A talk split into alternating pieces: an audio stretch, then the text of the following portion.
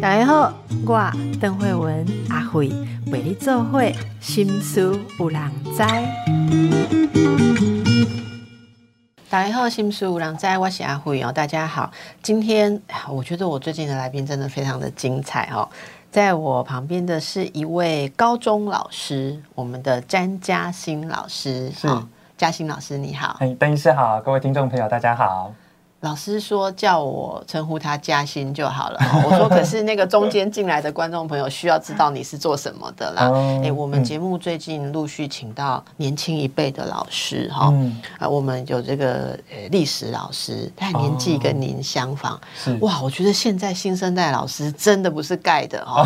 我觉得未来下一代充满了希望这样子哦。不管是呃像我们请到洛洛老师啊，还有讲历史的文成老师啊，好，还有这个。嘉欣老师，我觉得你们都跟 学生之间已经超越了只是教一个东西的关系，然后自己也有自己的理想跟风范，把它放在教学里面。哈，嘉欣老师是教国文的，是，那你教国文非常的适合，因为你自己也是作家，也是诗人，可以介绍一下你是怎么成为国文老师啊？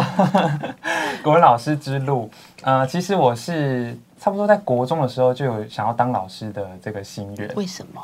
嗯，那时候就觉得老师站在讲台上，然后吸引大家目光，好像很厉害这样子。你也可以当名 网红啊，名人啊，也吸引大家目光。我就觉得我二十五岁要去参加什么超级偶像海选。当歌手，然后那时候也有想，对，有想，然后是去当演员演电影什么的。嗯嗯，好像就有种明星梦。可是后来我觉得，哎，自己更喜欢教学，嗯，对，而且我是喜欢与人相处的，所以我觉得老师这个这个职业，我觉得是我很向往的。那加上呃，后来我到台大修教育学程，那有一些教育的相关的理论或科目，对，那乃至于我到了呃母校回去实习，我发现跟学生的互动会引起我很多创作的能量。哦，跟学生互动可以引起创作的能量。对，我们一般人都会想象说，嗯，像老师这么细腻，然后饱读诗书，又是文学家，对不对？应该触动你们的，要是比较我们认为比较成熟啦或细致的东西。可是很多人都觉得说，孩子，尤其是你是教男生，对不对？男校的高中生，他们不是都是很很冲撞，然后或者是不 成熟，他们竟然可以激发你创作的灵感。对，因为我觉得，呃，高中男生他有一种，当然有一种生猛跟一种无畏。生猛。对，然后就是非常的，怎么讲，就是很很有血色、活跳跳的那种。对，那我觉得这样的一个状态，好像是在成人世界会比较少见。成人世界已经比较搞木死灰这样子。应该是说，好像会比较有一些防卫，或者是一些距离感。他会所以，所以孩子很真诚，这样子。很真诚，对。那那个真诚，我觉得是很很纯真的一个特质。那这也是呃，我这本书《请问少年》，我想捕捉的一个特质。这本书哈，我觉得它其实非常的优美跟诗意。你说到这本书，我其实我刚刚在开始录节目之前，还在跟嘉欣讲说，这个一定是重点作品，因为出版社把它封面做的那个。那个等级哈，它是有唱金，是得奖作家的等级。大家如果熟悉出版业就知道了哈。你得过教育部文艺创作奖、台北文学奖，是诗作得奖吗？呃，诗跟散文都有啊。嗯，那得奖是什么样的心情？呃，那时候觉得，因为我投教育部文艺创作奖，我那时候是有。得了两届，那时候的作品是得奖的作品是哪一？呃，第一篇是那个呃，第一篇是哎，等一下我忘记第一篇，第一篇是，你知道吗？得了奖就把它忘记，我真的忘记，这是多么洒脱的个性。早以前，我记得第二篇，第二篇是回诊，跟我的初恋有关。对，那那篇是我觉得真的是豁出去写，我觉得评审可能有感觉到那一种。啊，就是很疼痛的那种纠结感吧。嗯，因为我我觉得我写那篇是，呃，真的是很把自我袒露，尤其散文这个文类，我觉得它是透明的，比诗更更亲近读者，就是沟通的能量再强一点。对，因为我们通常讲诗呢是暧昧留白、象征或隐喻。对，那我自己从诗转到散文，我也觉得是一个挑战。你教孩子会教写诗吗？啊，会啊。写诗能教吗？写诗，我觉得他是有可以教的，但是写的好不好，我觉得有一点需要天分。写诗怎么教？请你稍微教我一下。我觉得写诗第一个很重要的步骤，就是要打破现实世界既定的规则，尤其是语言的惯性。那我常常有一个问题，就是。你们都会这样讲，诗人都会说要打破语言的惯性，哈。哎，我也听红红老师这样子讲过哈。可是我们怎么区分打破了语言的结构跟惯性？什么是优美的诗？什么是那个精神错乱般的意语呢？好，就是呃，我觉得现代诗它虽然我们说要那种有一种超连结，它不是很滑溜的，就是像我们一般呃口语日常的那种说话。但是它还是要有一种逻辑在，那个逻辑可能是透过意向、意向群组的布置，或者是呃线索的连接，可能是某一个动作，或是某一个物件它的各种特性的一种布置。嗯，所以其实写诗它是一个，我觉得是一个很高精密的一个雕凿的过程，跟散文很不一样。因为我自己写诗是我每一句写完前后看斟酌。然后下一句写什么，可能最后修改的时间还会比创作的时间还长。你也会给孩子们做这样的练习吗？呃，一开始我还不会那么严格，一开始我会先让他们有，像我书里面有提到，我有一个拼贴师的活动，对我会让他们先从可能报纸或者杂志剪啊，我会规定主题，比如这个主题是悲伤好了，那你从报纸的头条或是什么新闻去找跟悲伤有关的字词或是句子，重组它。那透过小组讨论呢，我就用这首诗当课堂教材，请他们发表。那一方面他们会有创作的实践，一方面也会有成就感。所以只是字词的重组，这个规则是这样，不能再放进自己更多的语句吗？呃，我是先要求，先要求说你先拼贴粘好，然后你再诠释。那你未来要再重新写一首也是可以。所以你可以把这些你选出来的词放进你自己的。一些文字里面这样子，对对对。那他们做出来的成果是让你惊艳的吗？还是失望的？我觉得蛮惊艳的，而且很怎么讲，也是很生猛有力。但我会发现说，因为我是教男校，所以他们剪出的作品新山色居多。但是你也会尊重他们这样子的创作，对，我会听他们的解读。好，我觉得刚才这段的讨论，其实是我觉得是在感受说您跟。学生们之间的互动，跟您教学的一些你的理念呐，哈。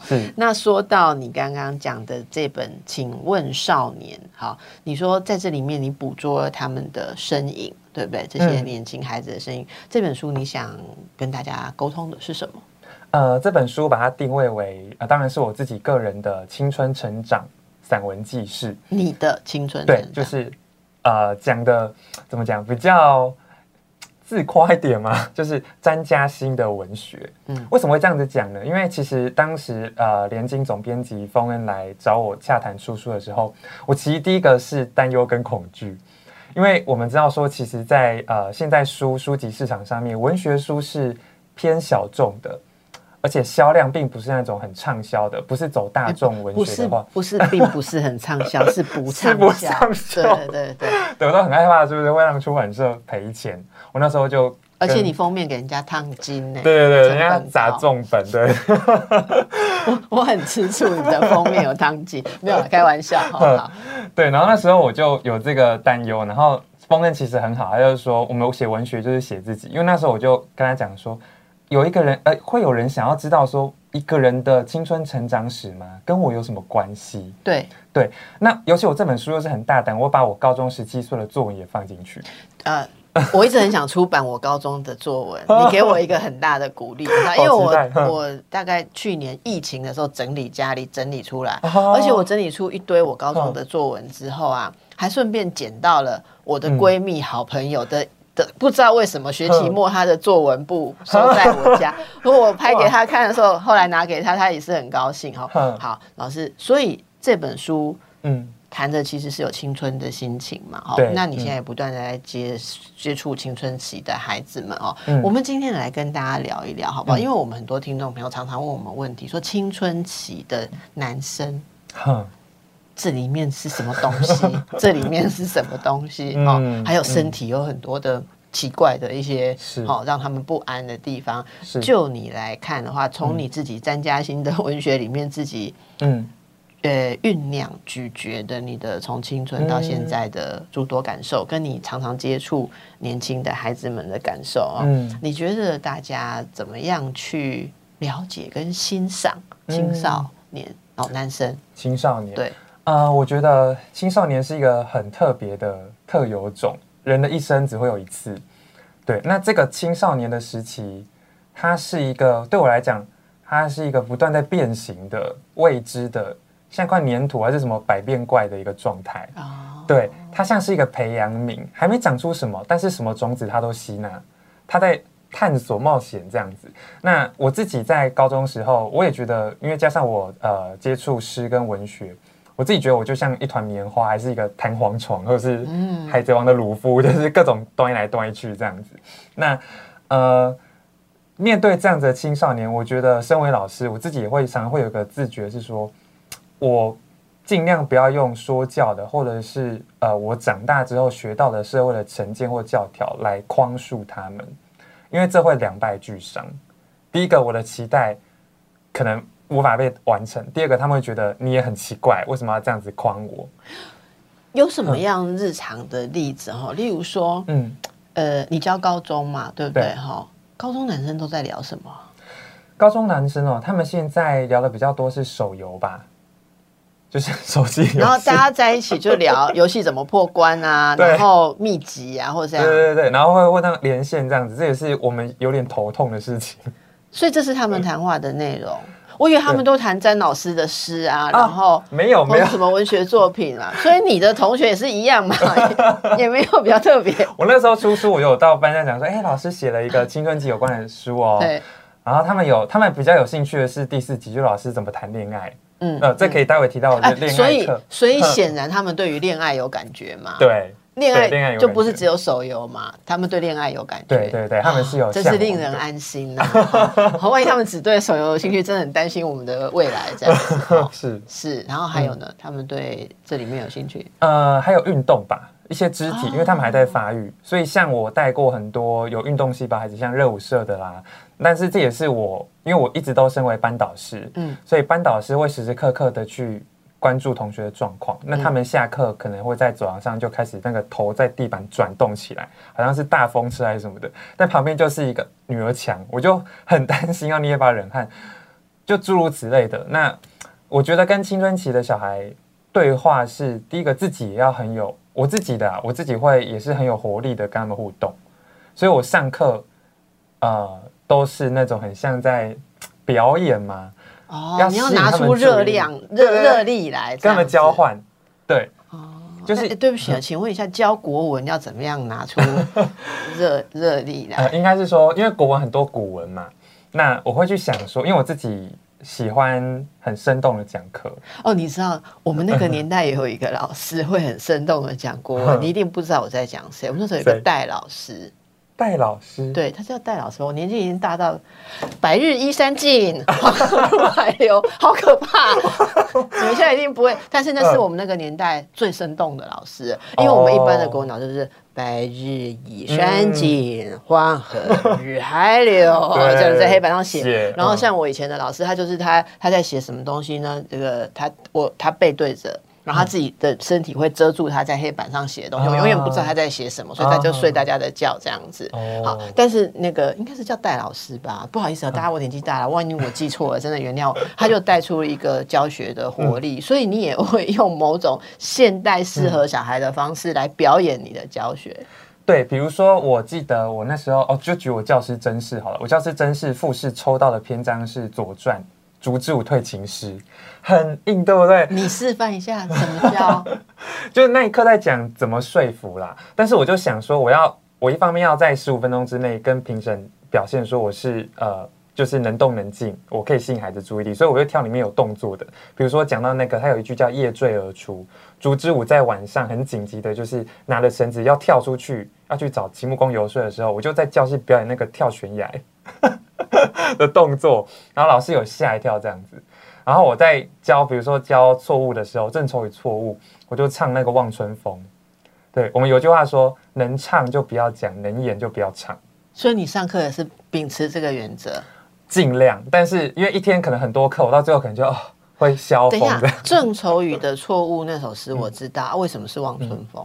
因为他讲的是一个呃，在房子里面呃苦等着丈夫良人归来的一个一个，我觉得算是有一种怨妇感，应该还没有到怨，但是他有一种归。闺怨，念类叫闺怨。闺怨，对对对。但是小孩子怎么了解闺怨？十七岁的小孩怎么理解一个女生？十七岁的男生 怎么了解闺怨？闺怨，对，太难了。所以我那时候想说，呃，我就拟一个情境，因为闺怨就是他那个达达的马蹄是美丽的错误，他掀开窗帘看到的并不是他期望的那个人。哎，的确跟莽春风有类似。对对对，被封骗，被封骗。对，然后我还演那个韩国偶像，可能到机场，粉丝去接机，我进教室就大声尖叫，然后同学吓到，然后说这老师是 K 笑吗？然后他们朱莉被我吸引过来，对不对？然后再演一段说啊，比如说之前那个什么，呃，Super Junior 好了，很早，因为我知道他们现在追什么，好，随便一个韩国偶像啊，大家尖叫，可能女团或男团来，可是呢，后来发现说哇，原来他们今天飞机 delay 或是不来了，那个成团的粉丝在机场失落，那就是。那个心情类似，哎，你真的很用心哎。然后我今天学到的是，竟然什么什么考教师要考这个哦。呃，就是我们初试笔试过之后，复试要现场试教。试？呃，会抽高中国文所有的课次，你抽到那一篇就马上去教十五分钟。啊，你说那个是考什么？呃，我我抽到的是竹子舞退寝室，不是我说那个是考什么东西？考考优良教师哦？啊，不不，就是教师真试，考老师这个职业。不，我的意思说，基本的真试都要就要考这个。你不是去参加什么特别的 优秀老师奖、最强老师奖？不是，就是要拿到正式教师。我不相信所有所有的国文老师都有这个技能。我觉得大家十八般武艺啊，但是我自己是呃比较跃动，所以我都会走下台。不，就是你有这么这么好的。文学的底子，然后你愿意用这样子的方式来吸引孩子们的注意力，然后把这个东西传递，我觉得真的是觉得很鼓舞。你知道现在很多的小孩是要补国文，外面国文补习班林立哈，所以各位听众朋友在家里，爸爸妈妈可能用心一点，会学习一下怎么样 哎吸引你的孩子的注意力。我们等下再回来哦。所以老师嘉欣哈，嘉欣老师，请问少年里面有？成长的十年成长轨迹，啦，哈，然后你是九零后是吧？对，一九九二年生，所以这是九零后。我们说不太了解的一代，要透过你的书来了解哈。那这里面你说，诶，孩子们最有兴趣的是那个算是情物嘛？情物哈，是不是？你怎么谈恋爱的？对对，是不是？哎，请问一下，现在的孩子对恋爱有些什么困扰？哎，因为我自己当导师，其实孩子会来办公室跟我谈，比如说他跟主女的这个女生啊，昨天吵架，他不知道怎么办，然后女生呢已读他讯息，他不回他，他很焦虑，对。啊，或者是有同学来讲说他喜欢班上副班长的，但是他不敢讲他喜欢的是男生，对。啊，有这种性向困扰的。啊，也有是呃想要谈恋爱，但是。爸妈一直阻止他的，对，都都有。那我自己，呃，就是在情感教育，尤其在恋爱这件事情上，其实，在高中阶段，嗯，我们会有很多的声音，因为有人会觉得说，高中是好好念书。有人说高中谈恋爱就是会分手，或者可也有人说高中不学好谈恋爱，以后就太晚起步了。对，也有这一派声音，就是到底爱情要什么时候开始呢？它一定要有一个社会规规范吗？我觉得这个很难，所以我在想说，在高中的阶段，嗯，是不是能用用一点自己很粗浅的对于爱情的一种。体悟或者是一种心得来跟孩子们讨论。那你会分享哪些心得跟他们讨论？呃，比如说在爱情，我们从一开始相遇的时候，好可能会有暧昧期，然后会有这种认识彼此的时候。那到了进入关系，好到了最后可能呃吵架，呃热恋期或平淡期。那这这些时间这些日子要怎么样去？我觉得爱情重要的是跟自己对话的一个能力，对。嗯，我们透过另一半来认识，更认识自己。对，那其实因为我是教国文的，那我会尽量就是用国文课的课本里面的内容，不管是散文或是诗，来带孩子们一起，除了进入那个作者的世界，同时也做一个种子，去开启他们对情感的认识。我就举个举个例子好了，嗯，对，因为这些课文可能大家也都有学过吧，哈，像刚刚讲的那个郑愁予的那个错误那一首诗啊。啊，我达达的马蹄是美丽的错误啊！那个呃，那个深闺怨妇呢，她就在等那个良人嘛，哈，呃，什么呃，那个窗里窗帷不接，好，什么什么三月的东风不来，什么窗帷不接，我就我就问孩子说，如果你是那个深闺怨妇，虽然你是生理男性，那如果你喜欢的那个人，你一直期待，但是他没有来，你会继续等吗？对，那有两派声音，有一派就说我等。好有一派就说不要等了，窗帘打开，自己走出去找下一个良人。但我觉得他打破了国文课本的一个赏析，当然那个赏析是针对郑愁予这首诗的情境。可是我觉得可以连接的是，我听到孩子们有一种勇气跟自由的那种前进的力量。嗯嗯，对。那我觉得，嗯，因为我自己是教教男校的，那我自己也是男校毕业，我比较少接触青春期少女。对这部分可能要请教，就是呃其他的教育前辈。但我觉得我自己在教男生的这个过程当中，我觉得男生对于爱情的想象其实很丰富，他有很多的创造性跟可能性。但也许在他们成长过程中，或是在社会上，哦，可能跟另一半磨合，他们不自觉的也套上了某一种啊，对于男性的一种价值观的想象。你说的这个很关键啊，因为一旦长大成人之后，其实所有人都认为说，男性在亲密关系里面很不表达情感，或者对情感非常的抗拒。是啊，原来他们不是一开始就这样。对，我觉得并不是。因为就我都我因为我国文课常会抛问题嘛，我会希望开启他们对于就对话是一种很自然的，所以所以我上课常常会走下去，或是坐在他旁边。对我希望用个很平等的。角度跟他们交流，因为听到很多十六七岁小孩的一些心事、心情，哈，对，心情。然后这个并不是大人认为的那种哈成年男性的样子。哦，我觉得这真的是让人听得非常欣慰。可是我们也会感叹说，很多的男孩子可能在成长或是要蜕变、转换成成人期的时候，这些东西可能被收掉了，或者压抑掉了。所以老师有提到说。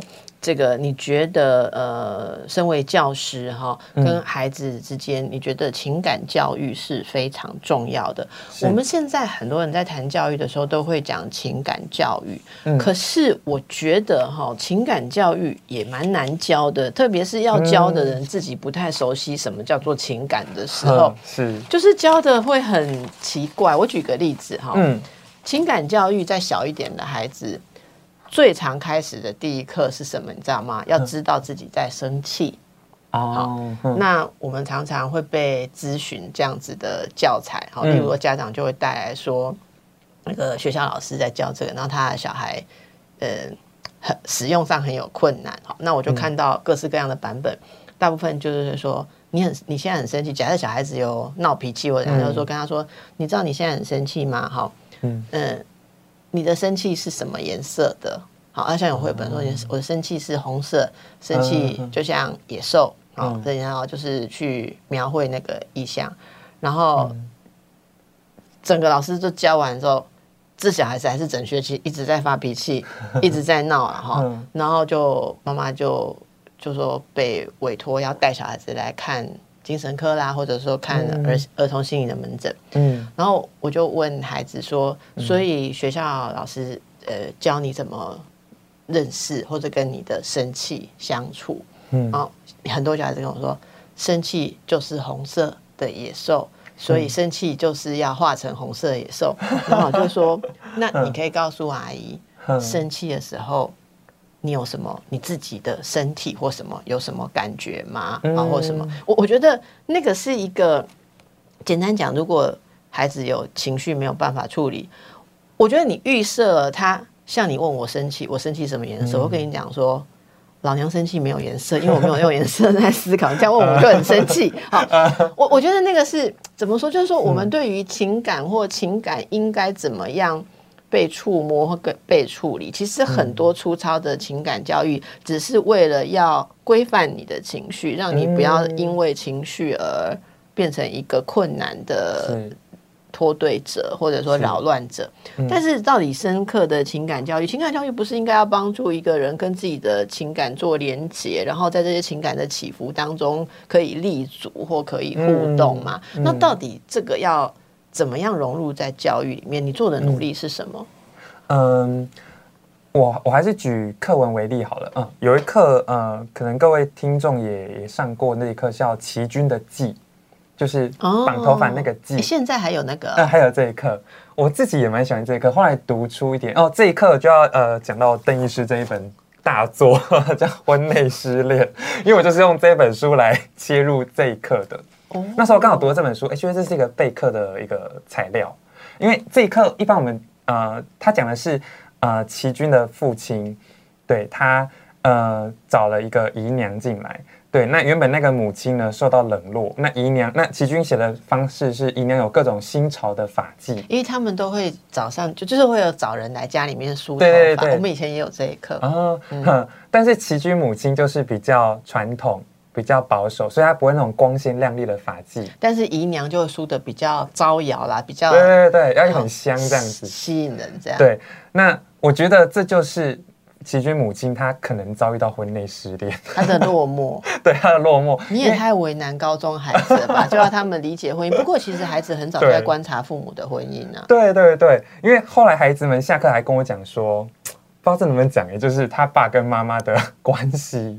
哎，我觉得很敏锐啊，你知道吗？我我常常觉得，像有一些讲亲子的课程，常会问我说：“哎，那你想要跟？”小孩子讲什么亲子的课题哦，我常常就说，哎，我想要讲跟孩子聊聊他们眼中的父母的关系，好跟孩子谈谈，呃，他们在怎么看到父母关系。然后对方常常就会说，嗯，这个可能不适合，或我们的家长可能不适合。我说我跟你讲，你们有一天会真的觉得这很需要，因为为什么？对，嘉欣，你知道，在我的工作当中，每一个人在描述他自己的亲密关系或婚姻关系的想象的时候，都会从。我爸我妈是怎样开始讲？嗯，然后就说，有我听过最早的是，他说我三岁的时候就知道我妈是为了我才留在这个没有爱的婚姻里面。我说啊，你你三岁，你妈就跟你讲这种限制级的话？她说不是，是我就可以理解到。嘿，那他说他他就会回忆说，他小时候就要很乖，因为他觉得他如果不乖的话，大概他妈妈就不会留下来了。他说不能吸引他妈妈，因为他爸爸是不能吸引他妈妈的。你看一个小孩，他说：“我说你你多小？”他说：“这个事情就是笼罩在我幼年的脑子里，我就是每天要求自己要很乖，因为我要留住爸爸妈妈。”所以你说的这个是怎么可能？高中男孩心里面没有，一定会有的。哎，对，那你跟他们谈这些，呃，会不会有助于他们以后经营？他们的亲密关系有哎，我就是希望如此，因为像像邓医师一直长期在做这个我们说心理科普的这样的，希望让大家能够活得更自在吧。我希望他活得稍微对彼此好一点。对对对对对，因为其实我们有时候太多是跟自己过不去，嗯，然后又跟对方过不去，把彼此绑在一起，缠绕纠结，但是其实忘了彼此都是独立的鸟儿。哎，你跟孩子们谈这些事情的时候，他们。可以谈哦，他们是可以，是可以。我还会把麦克风给他们，就是你们上会有看法，他们会有看法。对啊，看法当然，呃，他可能讲的不完整，或者是讲一个可能要引起同台这种注意的话，但其实我就从面去抽丝剥茧，对，去找出可以深入的部分。那比如说我上课除了讲文字文本之外，还会放一些影音文本，像之前有一部很红是那个八十二年生的金智英，对对对，对我就。那一部拿来看，那大家可能都会关注那个金智英这个女主角。我说大家看一下她的老公跟她怎么互动，因为那个她的老公看起来好像是一个配角，可是我觉得她老公一个很关键的地位是，他会去关心他的太太，嗯嗯，而且会提问，然后还会希望他去看精神科医师。我觉得这这一部电影让我最感动的是，那个老公一直希望能够带他的。这个已经生病、产生可能幻觉、幻听的妻子去就医，因为很多男性，中年男性可能比较难注意到已婚女性的幽微的心绪。对，或者是他们注意到的时候不知如何是好。其实我们很多有情绪困扰的女性，他们的配偶也有情绪困扰。可是说真的，女性可能平常接触到更多描述情绪的语言的训练啦。那男性如果没有这样子，例如说老师很鼓励他们，也许他们真的就被关掉，然后等到。成为成年男性的时候，已经失去了描述情绪的习惯。是，我觉得这是很辛苦的地方。所以他们看到另一半有情绪的时候，就是逃避或否认。我觉得这是蛮多的。我想听众朋友可能也会很有感。那如果你家里面有年轻的男性，也许你可以试试看哦，他们很能聊的哈。老师，你要跟我们分享一个故事。啊，就是我呃，当时在读建中的时候，我们英文老师跟我们讲的。他说，谈恋爱呢，其实要怎么讲？不要伤害自己，也不要伤害别人。他讲这句话我还记得。那为什么会有这件事呢？因为我们那时候有一个学长，他爱到一个北医女的，好像是学妹，啊，爱的很 很深吧。所以呢，那个学妹后来好像拒绝他。好，那那个学长呢，就跑到他家楼下去大吼大叫，买了好几个啤酒在楼下喝。还摔那个酒瓶，那警察就就来抓嘛。好，后来就是到了学校之后，全部都知道这件事情。那这个故事呢，一直被我留在心里面。我想说，天哪，这样的情况会发生在我身上？我会不会也是这样的一个人？那我教的孩子们未来会遇到这样的，当你被拒绝，你要怎么处理你那种失落跟愤怒？对你不是拿着酒瓶，或是去那边就是打打闹闹，或者是这样子大叫。那你如何去关注自己的？像医师刚刚讲到的，自自己的情绪，然后你的可以的解决的方式，对。那像我刚刚提到那些恋爱的课程呢？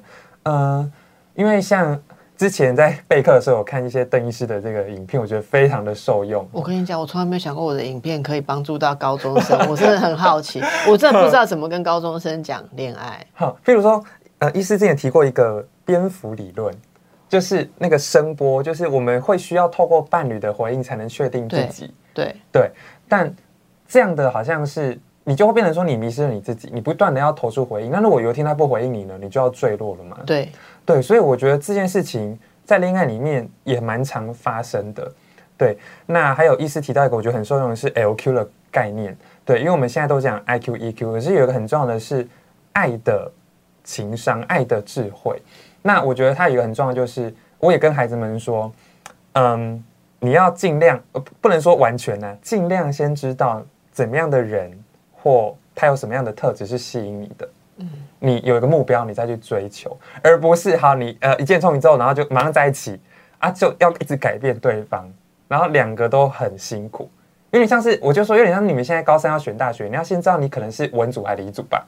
对你喜欢什么科系，你再去往那边努力，再去考二阶笔试啊、口试这样子一关一关过。你不要说我今天像我今天我我是读中文系的啊，我真的对数理很不行，那我硬要挑战自己去挑战一个数理的一个伴侣。你知道你讲到什么吗？你说的要一见钟情哈，其实其实嗯，心理治疗的理论里面哈，有一个很有名的大师理论，他就是讲说一见钟情是发生了什么事。一见钟情其实出分有两类，你知道吗？哦，你刚刚讲的很有趣。你说我是文文科比较强，我硬要去找一个理科公数理哈，我跟你讲没办法，这种就是会一见钟情，你知道哦，就是你会被你欠缺的特质的人吸引，因为这是心理上一种很本能的，呃，有点像是互补作用。好，那那那它的原理，其实它的原理可以从两方面来讲，一种是从生物本能来讲哦，嗯，如果我文科很强，嗯，我本能的会知道我在社会上生存缺少了理科能力。哦，所以我看到一个理科能力很强的人，我本身荷尔蒙会作用，你知道吗？就会产生一种受吸引的感觉，因为生物的本能是我们两个结合，文理都强啊，对不对？好，那我们以后就可以打遍世界，这是一个很本能的，所以你受到互补的条件的人吸引。嗯，可是呢，也有另外一种，就是这个东西不是从生存来讲，从发展来讲的话，如果我文科会强。显然，我在成长的过程中比较被往这边去发展跟鼓励，嗯，而我一定还是有理科的种子在里面，可是那个种子比较没有被浇到水，水，嗯，所以那里面有着一种个人的失落跟乡愁啊。简单讲就是这样，对。所以当你遇到那样一个人的时候，那个东西被勾动，勾动是什么？倒也不是为了生存要找一个互补的，而是那是我没有发展起来的一块啊。所以你会在那个地方感受到一种。联系跟新的机会，所以你们就会陷入热恋。可是热恋之后就会发生你刚刚说的灾难，所以前面这个是先发生，后面才灾难。灾难是怎么来？你知道吗？嗯，因为你对于你不拥有的那一块，你会很矛盾，因为你比较不会使那一块，所以在跟对方相处，他拥有的强项你没有的时候，你有时候会害怕被他 dominant，就是被他比较优势，所以你会时不时的。戳他、贬低他这一块，那我我最常讲的例子就是，很沉默寡言的人受到能言善道的人吸引，对，然后之后一天到晚嫌对方话多、巧言令色、三姑六婆啊？为什么？因为他他其实很受他这个能力吸引，还有情感也是啊，就是情感很内敛的人，喜欢很多愁善感啊、戏剧化情感的，可是一天到晚又痛恨他的情感，嗯，扰乱泛滥、情绪勒索。那我觉得这个，像我一直觉得说，如果有一天能够。下降到青少年开始理解这些事情的话，也也许会比我们在大学后端辅导中心忙不完，说 哦，就是感情创伤啊，各种都拿着酒瓶已经去下面出事的，可能要推到更早。但是现在很很多父母不不太觉得应该对高中的孩子谈。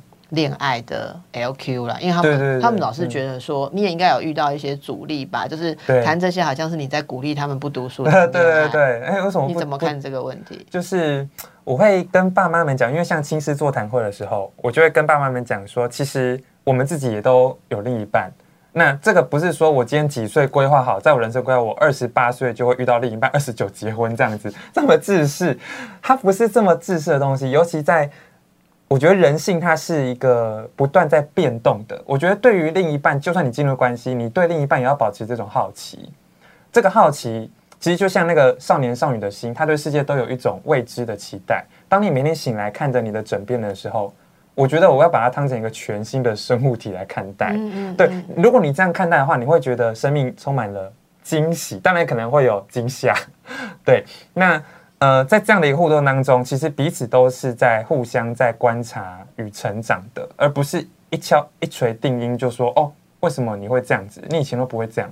但其实他那个面相可能只是还埋着没有出来而已。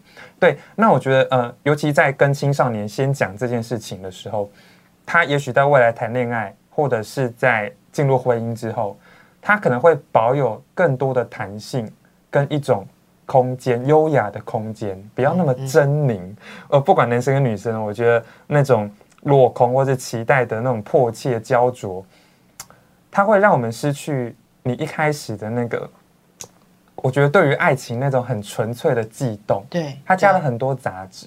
呃，它像是一杯水，H2O 很干净，可是今天它可能变成柳橙汁，你又要喝咖啡，你又要什么，然后混在一起就是很难喝的一个。一个味道嘛，哈，所以我觉得啊，这个也是，我觉得能多早不知道哎，不知道国小能不能讲到这么深。可我觉得像呃情窦初开这个青春期讲这个，我觉得是蛮适合，而且回响很大。你说到这个，我觉得大家听你这样讲哈，我会蛮好奇的哦。如果孩子一直在你这样子的鼓励下哈，嗯，搞不好他们会变成他们家里面最能够看懂。别人情绪的人，我我觉得他们如果有给予被给予机会的话，说不定可以帮助父母或父亲来来看到怎么去对应其他的家人，有这个希望。对，我觉得这个是非常重要的一件事情。而且，其实我刚刚在听，我觉得如果呃，你如果跟他们相处一年、两年，甚至如果有三年的话，嗯，如果孩子有这样子被你承载，然后情感上就是。感受上的事情是不被贬低，而且是被接纳、被欢迎，甚至被重视。我觉得这种体验比什么都重要，以后他们就不会觉得情感是一个应该丢掉的烂事，是对不对？那他以后遇到他的不管是家人、亲戚、朋友、伴侣，甚至未来他们的小孩有情绪的时候，他不会把这个情绪当成是很重要的一个枢纽或钥匙。它是可以当成一个重要的事情，而不是会。我的意思是说，有人是一看到情绪就觉得它是要被弄掉的东西。你知道我们以前出去讲，不是讲 EQ 哎，讲情绪管理，就是很硬。情绪好像是你是要把它管掉这样子。可是我们现在会觉得说，你怎么跟你的情绪相处？因为情绪是决定了你很多。他是内在跟你的对话，对，哦，所以不过要这样子当导师其实很累啦，因为你要触碰他们的情绪，对，因为那个是很深层，而且有时候很直接，嗯，对。那最后哈，有没有一两句话要对我们青少年的父母说？他们，你希望他们怎么样一起加入关注孩子的情感教育？首先要真的要先讲说，爸爸妈妈你们真的辛苦了。对，因为你们在意，所以才会有这些情绪。对，那呃，我觉得孩子们他当然在青春期，他的生理跟心理都还在发育，所以有时候孩子很激动的时候，可能是他的前额叶还没有长好。对，那呃，我们多一点聆听，少一点就是指责，少一点管教。但呃，也许你会听到孩子们很深层的心里话，是对，会得到一点点。呃，心知好，那这样我觉得有助于就是亲子更深层的沟通，而不只是停留在表层的那种争吵，或者是互相对抗，或者说父母变成一个加压施压的角色了。对，那希望大家能都能够在一个互相理解的爱里面一起成长。嗯，好，非常谢谢嘉欣老师今天来跟我们的分享。请问少年哦，会勾起你很多青春的记忆跟情怀。啊，跟你身边的年轻人可以好好的相处，好，非常谢谢，祝福大家，谢谢。